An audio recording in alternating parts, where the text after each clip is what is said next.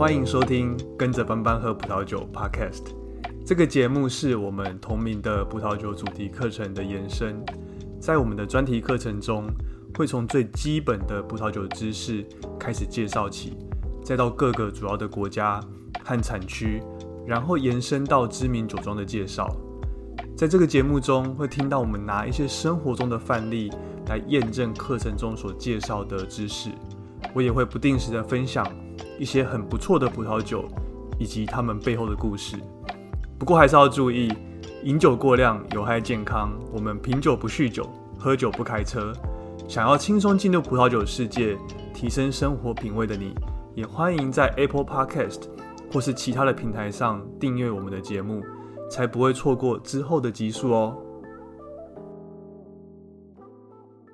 Hello，大家好，我们今天会延续这个上周的主题，我们会讨论怎么在盲饮的时候，透过我们所闻到或是喝到的一些特征，来辨认这个眼前这杯酒是哪一个葡萄品种，甚至是它们的产区。我们今天会就是聊聊三个呃上次没有介绍到的葡萄品种，分别是这个 Pinot Gris，呃灰皮诺。Shannon Brown 白狮南，然后还有 s e m i n o n 谢密雍。不过在今天的节目开始之前呢，我想要先感谢一位这个我们听众的赞助。然后他其实是呃第二次赞助我们的节目了。我们这位听众呢，他叫做 Nick。那我也稍微念一下，就是他赞助的时候所呃写的一段话。他说：“这个感谢班班帮我解答勃艮第村庄酒的疑问，我真的学习到很多这个葡萄酒的知识。希望班班能持续下去。”做更真的很累，请班班喝杯呃充充电。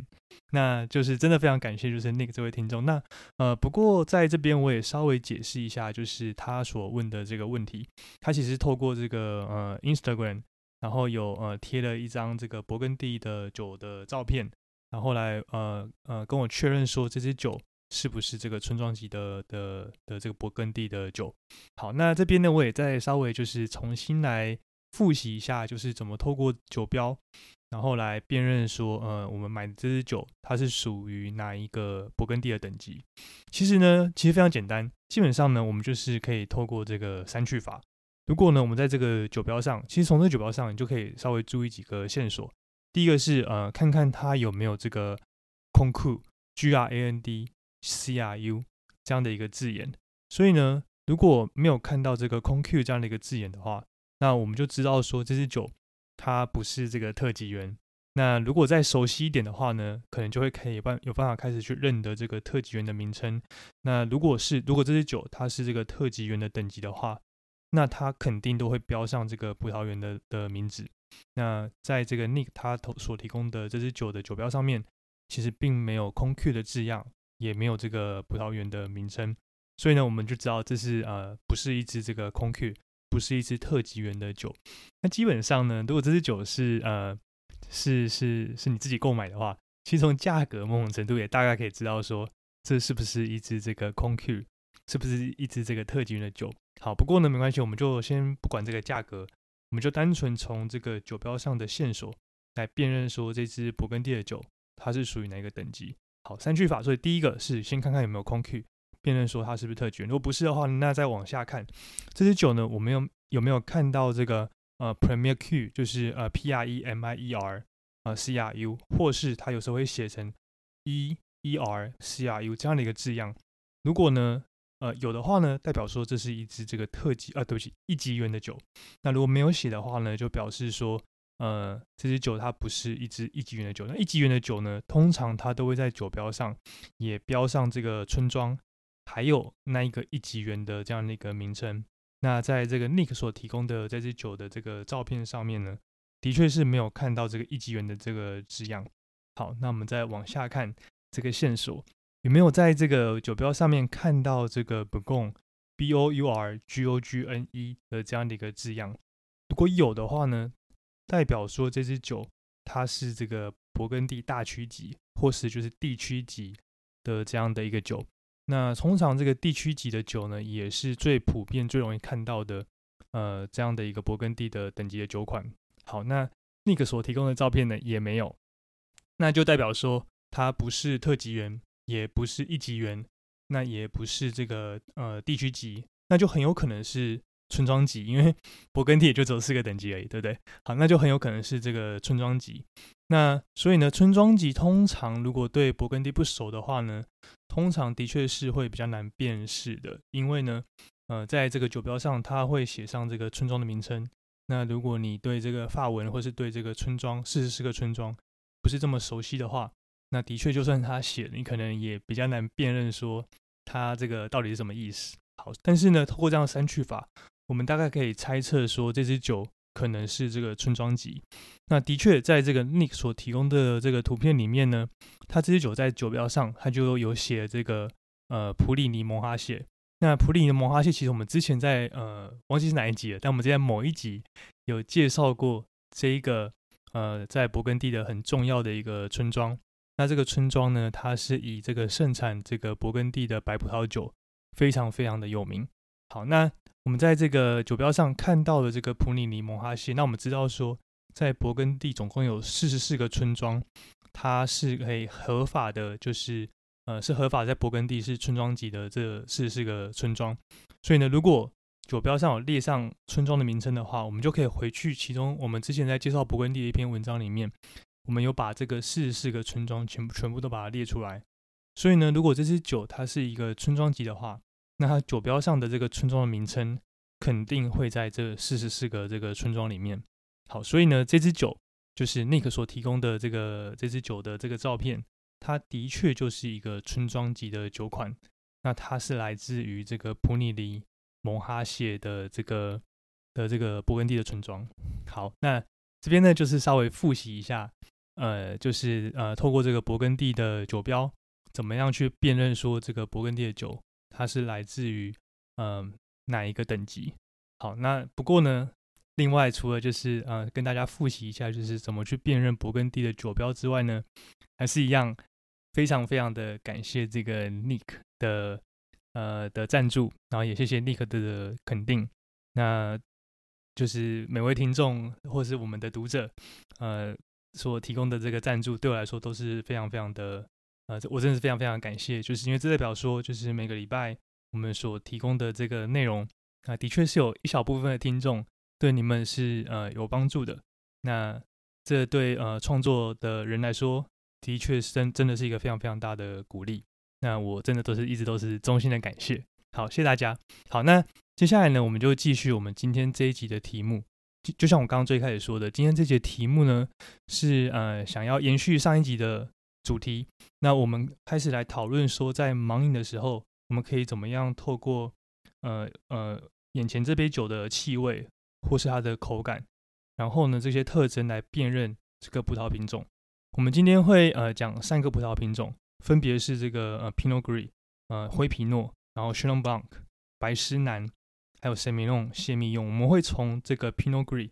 呃灰皮诺开始。好，那我们就开始喽。Pinot Gris 呢，它叫做灰皮诺。那它其实和这个 Pinot Noir 黑皮诺，它们是来自于同一个家族，它们 DNA 也就是长得几乎是一模一样。不过呢，在不同的地方、不同的地区，因为这个气候的关系，那这个葡萄品种它为了适应这个当地的气候，它会就是产生一些变种，然后呢，造成这个颜色上面的一些差异。Pinot Gris 是呃这个葡萄品种它在法国的名字。同样一个葡萄品种，它在意大利有另外一个名称，叫做 Pinot Grigio。那虽然这个品种相同，但是它们的风格却是相差非常非常的大。所以呢，在呃，就是法国和意大利以外的国家，酿酒师呢，他们就会透过标示这瓶酒它是 Pinot Gris 或是 Pinot Grigio 来表示说，它是把呃这个葡萄品种酿成是法国或是这个意大利的风格。那 Pinot Gris 呢？它可以酿成就是不甜的风格，但是在这个比较炎热一点点的这个区域，它是有机会可以做出这个甜酒，或这种香气比较偏熟成的水果的这种味道的样的这样一个风格。在法国的阿尔萨斯，它甚至可能可以就是做出这种贵腐甜白酒。它是一个就是非常有弹性的一种葡萄品种。如果呃我们是把它做成就是一般用这种不锈钢桶。来发酵的这种白葡萄酒的时候，通常它的这种酒体都会呃比较轻盈一点点。那它的果香呢，会偏向这种青色水果的的这样一个风味。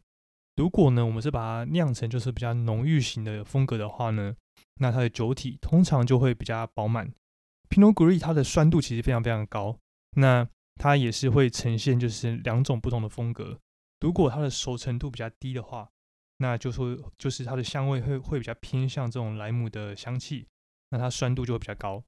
但是如果呢，就是呃，我们等到它比较熟成之后才去采收，它酿出来的这种呃，它如果就是这个葡萄的熟成度比较高的话，那酿出来的酒它就会比较偏这种白桃的这样的一个香气。那这这个时候呢，通常它的酸度也都会呃比较低一点点。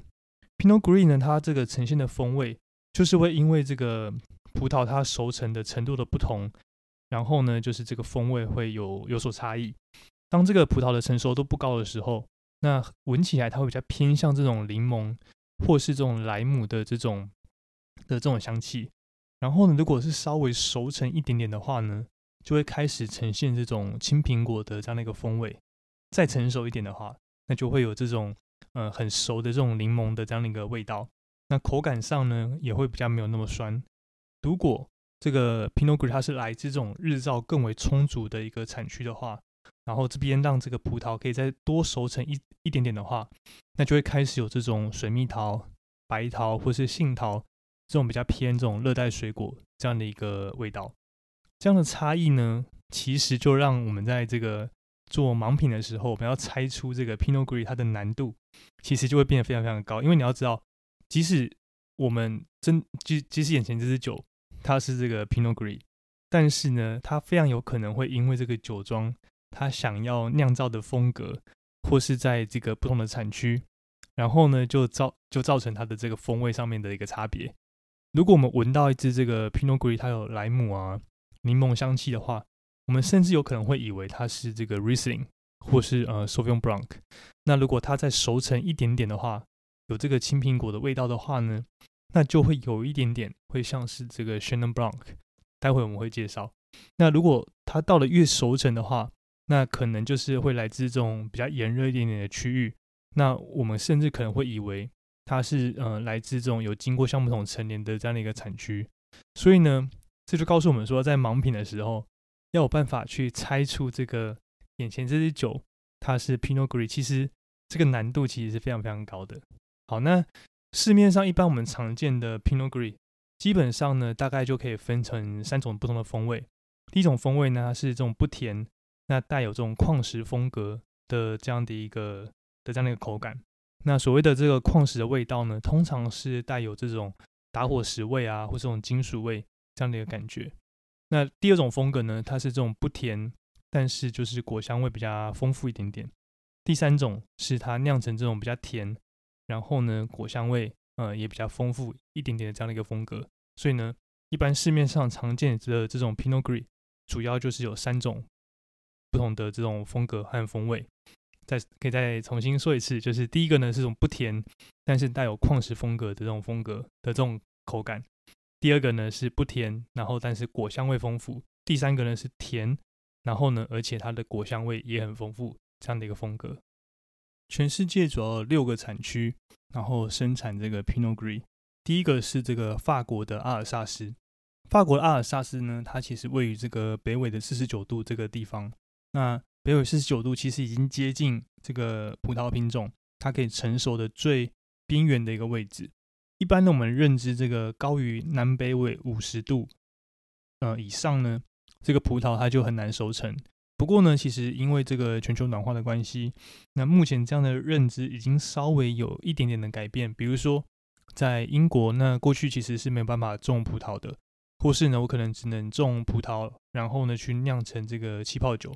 但是其实因为呃全球暖化的关系，所以现在呃也都可以开始去种葡萄，那然后来酿这个白酒了。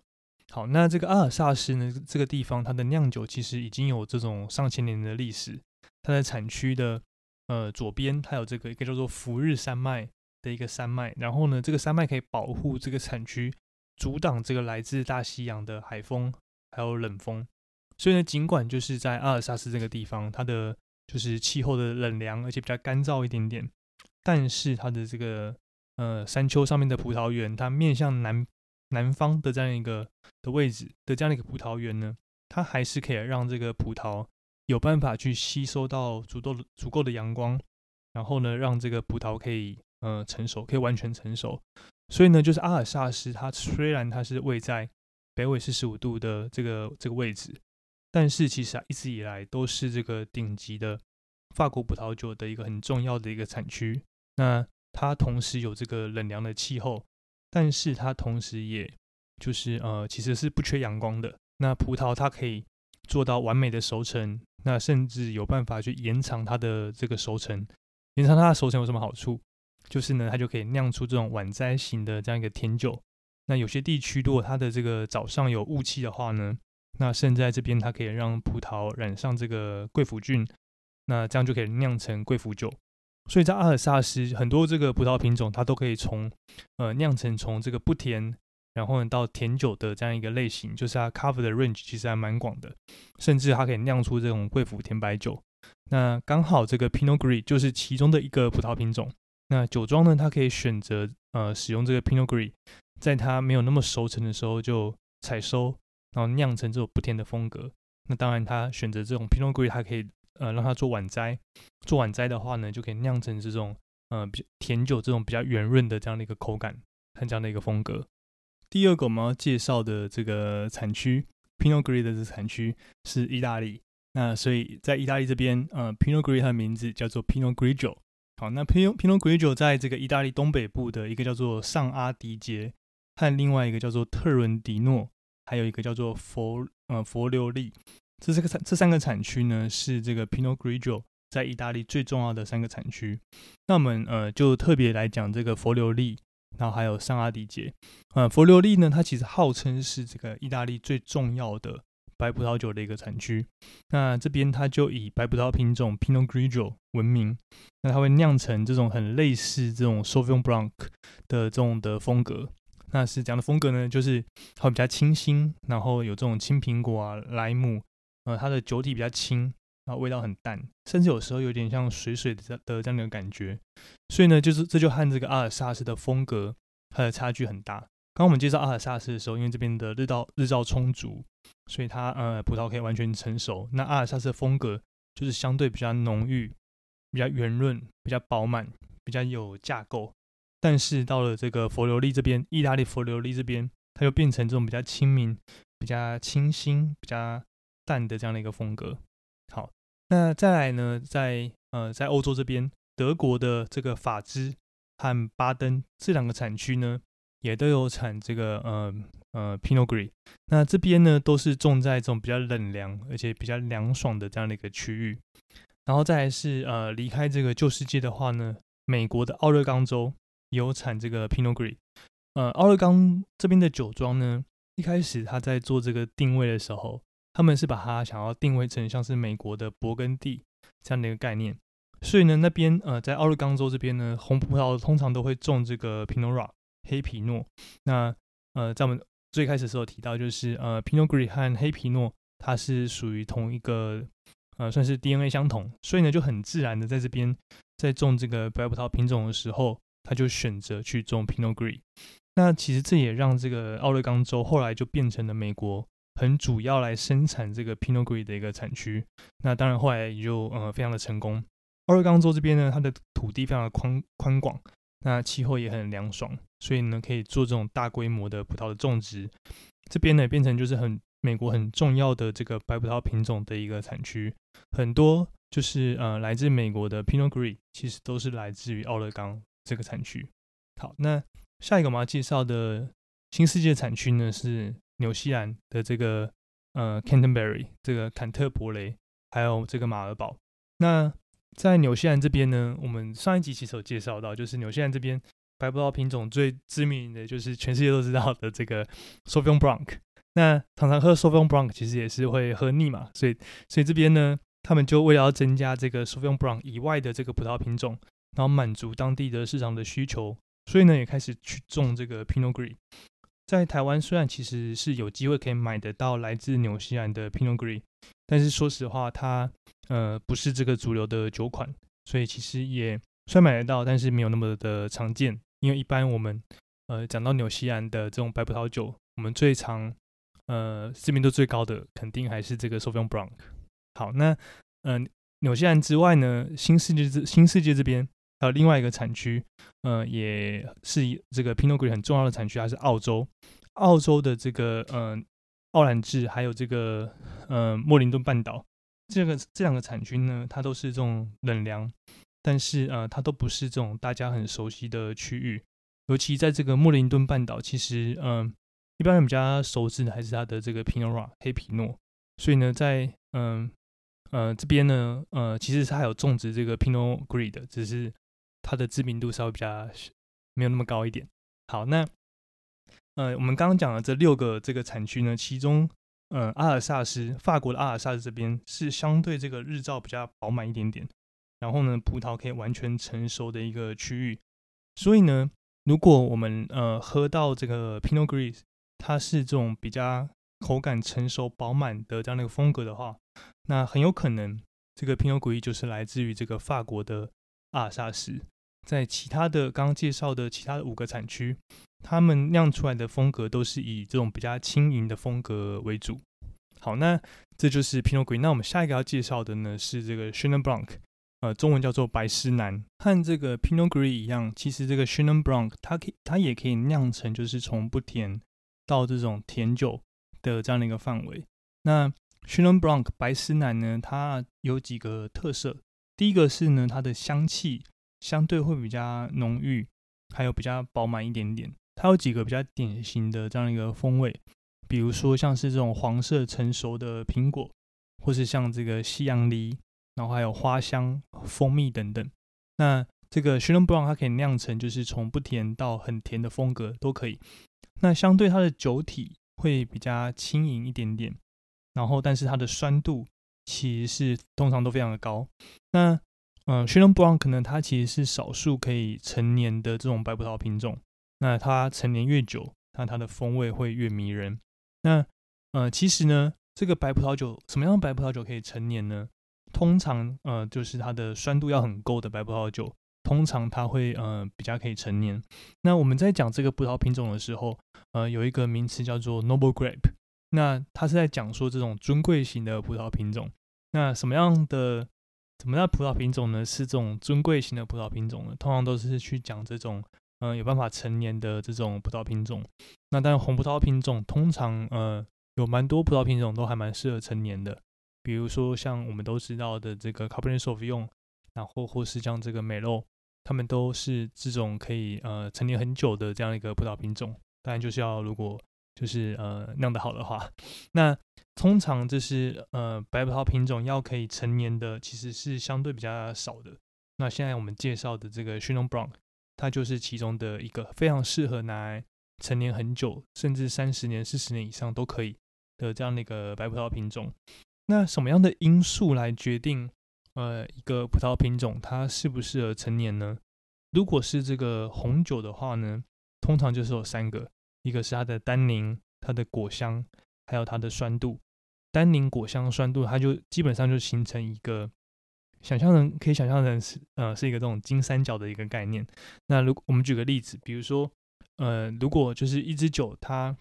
一开始算它的单宁果香酸度可能都还算平衡的不错，但是一旦开始成年之后呢，其实果香就会慢慢的消失。那这样的话呢，单宁会慢慢被强化，然后呢酸度可能也会维持。那这样的话呢，这样的一个三角形，因为果香慢慢的消失了嘛。所以它就会慢慢的就是去破坏掉它的整个平衡感，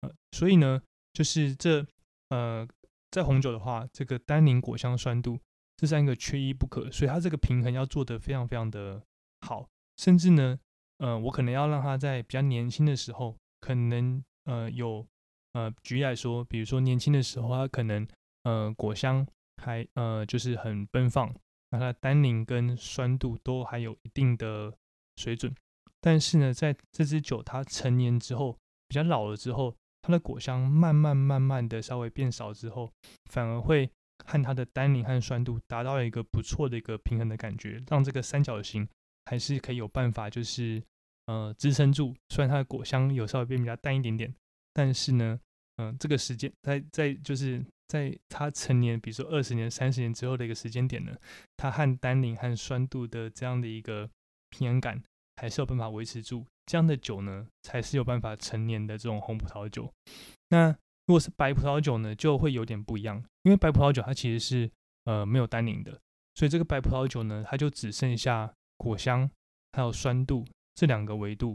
那一支酒呢，一个白葡萄酒，它如果没有酸度，只有果香的话，其实呢，这支酒就是没办法成年的，对不对？那但是呢，如果它只有呃酸度，但是果香不够，不够这个圆润饱满之后呢，那它成年之后，它就会变得很酸，因为果香慢慢慢慢的消失。那这样的酒呢，其实也是不适合成年的。所以怎样的酒其实是呃怎样的白葡萄酒是适合成年的呢？就是它的单宁和不对不起，就是它的果香和酸度都要非常够的这样的一个白葡萄酒，才是一个有办法成年的白葡萄酒。那 c h i n o n Brown 可能就是这样的这样的一种葡萄品种，它的果香很浓郁，那果香很多层次，它的酸度呢其实也非常非常的够，所以这样的酒呢，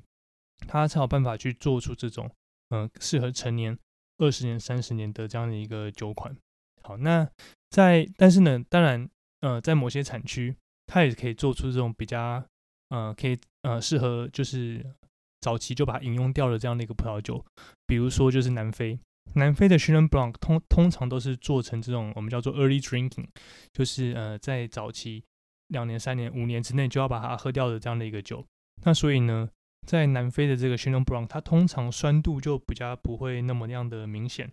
或是它的果香也就是相相对比较轻盈一点点。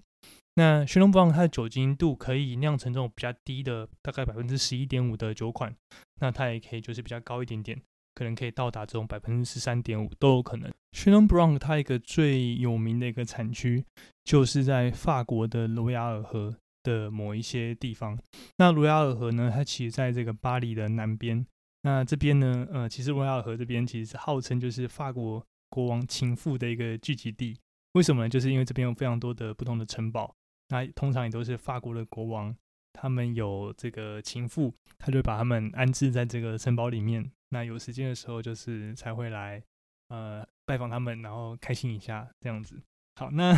在这个罗亚尔河这边呢，呃，有几个，呃，我在呃，可以从这个资讯栏链接里面找到今天的文章。那在这个文章里面有这个罗亚尔河，呃，就是流域的这样一个地图。那在罗亚尔河，它其实是流经非常多的不同的区域。它的中游的这个呃普里，它是我们上一集介绍的这个收用 Bronc。为主的一个产区，但是呢，在这个卢亚尔河的下游这边，呃，比如说像都尔附近呢，它就是以这个 Chenin Blanc 为主。那这边呢有几个不同的村庄，比如说像是呃呃沙佛尼耶村或是索米尔，那他们都是呃很有名的来酿这个 Chenin Blanc 非常有名的一个产区。不过呢，他们都是以做成这种不甜的风格为主。那索米尔呢，甚至有酒庄，他们可能会拿这个 Chenin Blanc。去酿成气泡酒。那再往里面走一点呢，在这个都尔和吴雷这个地区呢，他们则是会呃呃酿成这种微甜的 Chenin Blanc 的为主的这样的一个风格。所以呢，即使是在这个罗亚尔河的流域，不同的地方呢，他们可能都有产 Chenin Blanc，但是呢，酿成的风格其实都还是不太一样的。好，那如果在出海的地方呢，有个叫做圣纳泽尔。圣纳的这个产区这边呢，它就不是 c h a m b l n 它就主要以这个呃 Muscat 为主的这样的一个产区。好，那下一个问题就来了。那在这个罗亚尔河，我们刚刚提到，即使是 c h a m b l n 即使是在都在这个罗亚尔河的这样一条河的流域里面，但是呢，它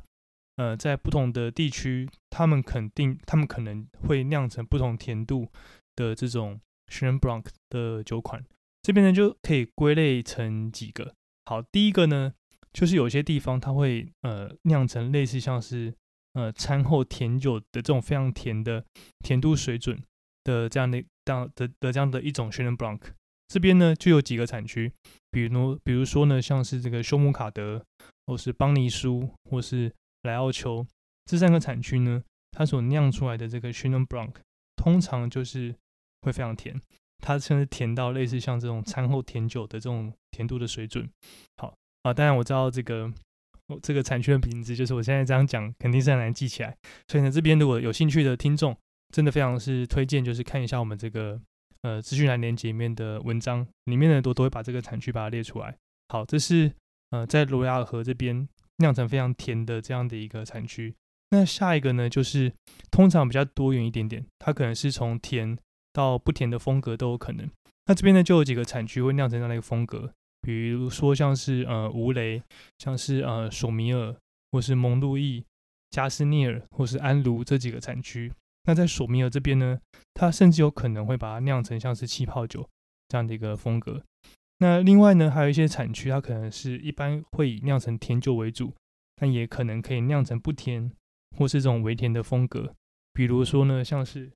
乌雷这个产区。那另外呢，也有一些产区它会酿成就是不甜的风格，比如说呢，像是这个沙弗尼尔村，或是在这种南法的这个隆格多克这几个产区呢，通常酿出来的这个 Chenin Blanc 都是以比较不甜的风格为主。另外呢，在这个法国的阿尔萨不是阿尔萨斯，在法国的这个 卢瓦尔河流域以外呢。另外还有一个这个 Chenin Blanc 很主要的产区是这个南非。那南非呢，它现在是全世界目前种植 Chenin Blanc 面积最广的一个产区，还有产国。Chenin Blanc 它其实是一个非常耐热的一个葡萄品种，它也很适合在南非去做种植。在十七世纪的时候呢，大量引进南非，所以目前看到的这个在南非的 Chenin Blanc，它大部分都是四十年、五十年以上的老藤。不过呢，其实就算是在南非，现在，嗯，也都慢慢的转移，就是从 Chenin Blanc 转种改种这个，嗯，Cabernet，呃，Sauvignon Blanc 或是 s h a d o w n a y。那这最主要原因当然就是这些葡萄品种，一般消费者可能比较常见，所以它在国际上、国际市场上面会比较受到这个欢迎。所以呢，现在在南非，呃，Chenin Blanc 可能就没有像以前的这么样的受欢迎，而是改种这个 Sauvignon Blanc。或是 s h a d o w n a y 为主，这边其实可以提供一个这个盲品时候的一个小配包。如果我们今天喝到的这支酒，它不是呃 Sauvignon Blanc，也不是 Riesling，也不是 Chardonnay 的话，基本上呢，我可能就猜它是这个 Chenin Blanc。那呃，主要是因为就是呃，刚刚前面说的这三个葡萄品种，通常如果今天比较有经验的话。呃，要认要辨认出这三个葡萄品种，其实相对会比较容易一点点，因为呢，它彼此葡萄品种之间，它的味它它的这个香气和特征，其实都相对比较明显。但是呢，呃，就是轩呃轩农 Blanc，它也是一个很常见的葡萄品种，但是呢，因为它实在是太多变了，所以呢，基本上不太需要去呃抓它的这个香气，尤其呢是这个轩农 Blanc，它可能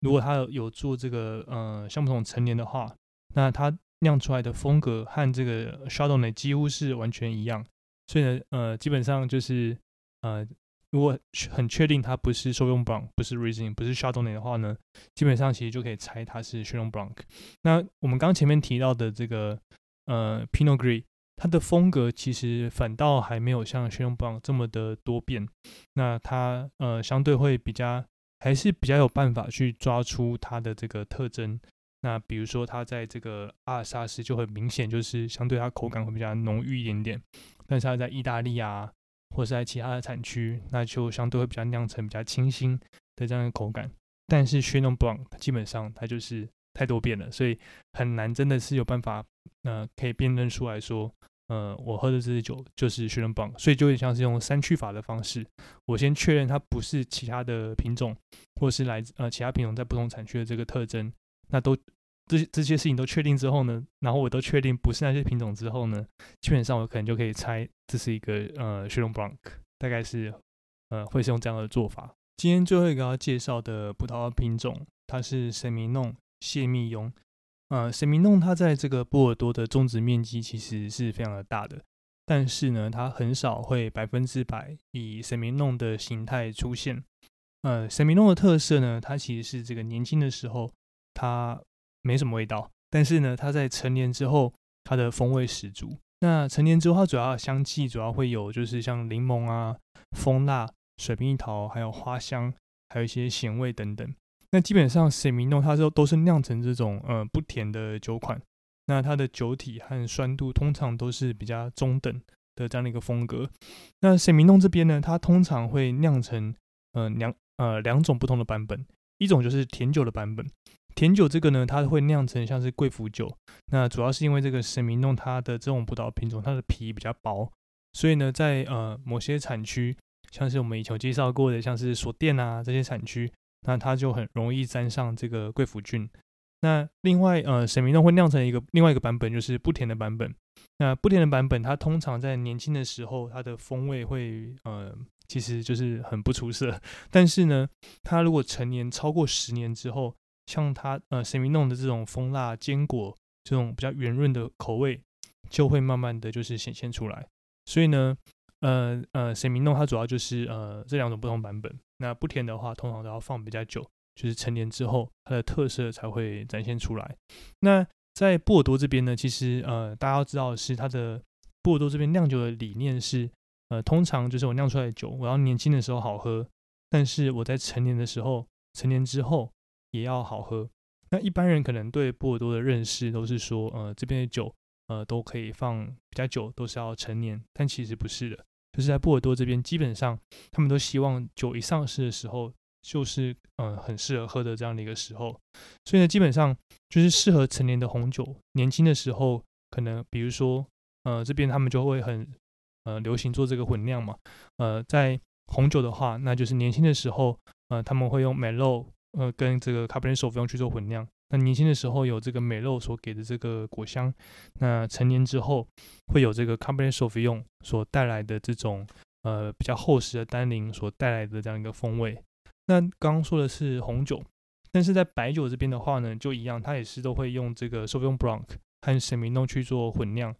所以呢，在年轻的时候就会有这个 Sauvignon Blanc 它所带来的这种比较新鲜的果香，但是呢，在这个成年之后，就会有这个神明弄它所带来的这种蜂蜜啊、蜂蜡、坚果这样的一个味道。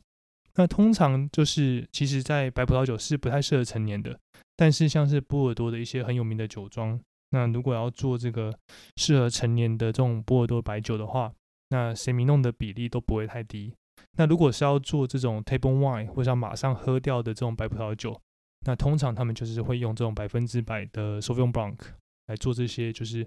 比较价格比较亲民、比较适合呃很早的很年轻的时候就呃就喝掉的这种呃白葡萄酒。那